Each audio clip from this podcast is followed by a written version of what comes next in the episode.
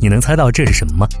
很难想象，这是一台1948年还没有 PCB 时代下的摩托罗拉电视机。这些弯弯绕绕的线路就是它的内部电器连接。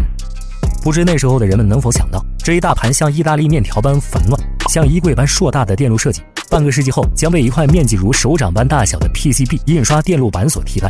电视机变小了许多。印刷电路板改写了人类工业的历史，而它又是怎么来的呢？让我们回到二十世纪初，一九零四年，英国电气工程师弗莱明发明了第一个真空二极管。又过了几年，电子管之父里德弗雷斯特做出第一支三极管放大器，无线通信成为了可能。人们逐渐意识到即时通讯的巨大便利，电报、电话和无线电的发明开始被迅速的普及应用。在当时，通讯设备中的所有组件都需要通过电线手工焊接起来。这种方法既昂贵又耗时，而且经常出错。当时，一位毕业于维也纳大学工程专业的年轻人保罗·艾斯勒提出了一个近乎天才的解决思路。他平时就爱捣鼓些关于电路的小发明。当他为一家出版商工作时，看见书本、报纸被大批大批的印刷出来，脑海里不禁浮出一个画面：为什么不能像印字一样，将电路图印制在板上，并将元器件安装在上面呢？任何天才的想法都诞生于巨人的肩膀上，就像每一次更新都来自一键三连。在艾斯勒提出印刷电路板这一想法之前，一九零三年，德国科学家阿尔伯特·汉森为其制造用于电话系统的基本电路板申请了专利。该装置被描述为多层绝缘板上的扁平薄导体，它的原理是将一块扁平的薄片附着在与石蜡纸粘合的印刷线上，利用线路的观念应用于电话交换机系统。简单来说，线固定在板子上的问题被解决了。除此之外，他还描述了概念孔的应用，在两层板之间打一个洞，运用垂直的电线来建立电气连接，而这正是现代电路图形的雏形。有了线和孔的基础原理后，美国发明家查尔斯·杜卡斯在1925年在导电性方面也取得了重要进展。他在将导电材料模板印刷到平面木板上时，成功将导电油墨添加到绝缘材料中，一块能导电的板子有了。虽然它依然没有解决电路板和组件之间的实际电气连接。三十年代，二战即将爆发。保罗·艾斯勒作为一名犹太工程师，被迫在欧洲大陆上颠沛流离，但他始终没有放弃将电路板跟印刷术结合的想法，仍然孜孜不倦地实验着。终于到了1936年，艾斯勒研究出一种名为薄膜技术的技术。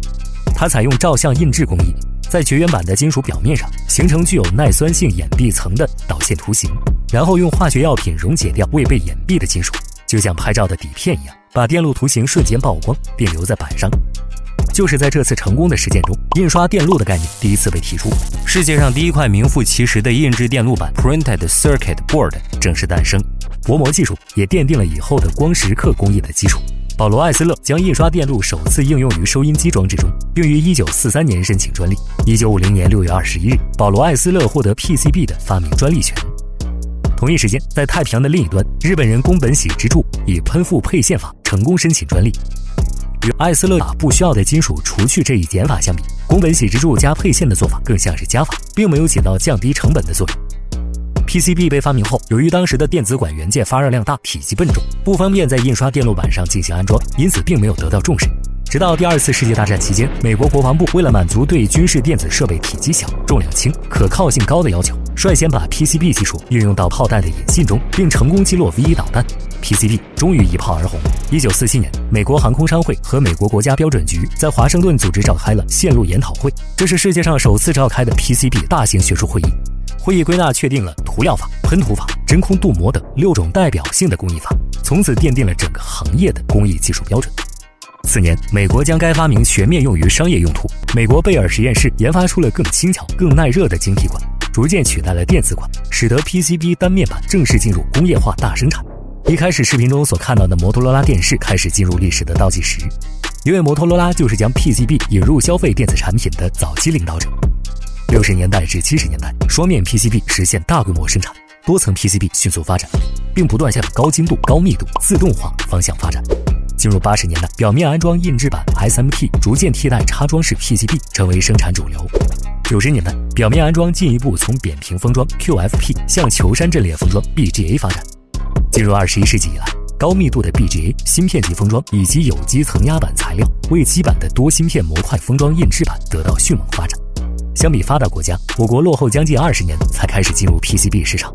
一九八五年至一九八七年，我国华电材料厂率先引进了日本纸基覆铜板成套工艺技术，东莞生意首家引进了美国 FR 四环氧玻璃布基覆铜板成套工艺技术，这些初期引进的技术，使得我国 PCB 制造工艺开始飞跃性发展。二零零六年，中国 PCB 产值全球占比超过百分之五十，取代了日本，成为全球产值最大的 PCB 生产基地和技术发展最活跃的国家。